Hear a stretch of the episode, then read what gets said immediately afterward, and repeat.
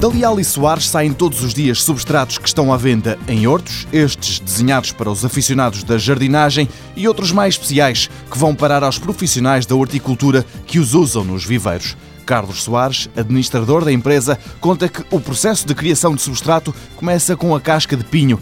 Esta é trabalhada de acordo com as necessidades de cada planta. Essencialmente é a casca de pinho, onde nós também colocamos sempre alguns resíduos florestais, Portanto, isto leva a um processo de compostagem e depois eh, é feito o tratamento desse humus.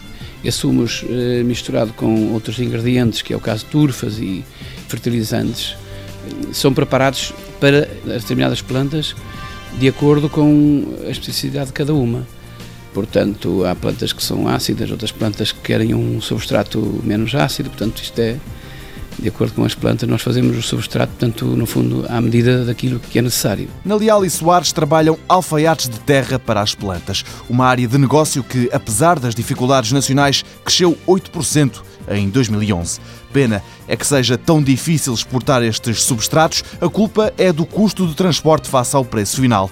Sendo assim, lá para fora, o que sai desta empresa de Mira é casca de pinho e vai quase toda para um tipo de planta especial. Essa casca que nós exportamos, se calhar 80% dela é para uh, orquídeas, curiosamente, portanto para a Holanda.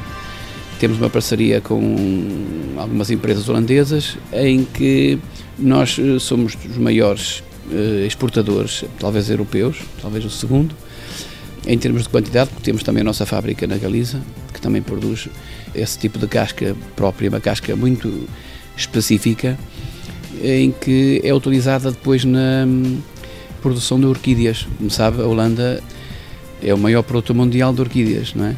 E nós trabalhamos com todos esses produtores de orquídeas. Casca de pinho que sai daqui em direção à Holanda, mas não só. Itália, Chipre, Luxemburgo, em todos estes países, a Leal e Soares está presente.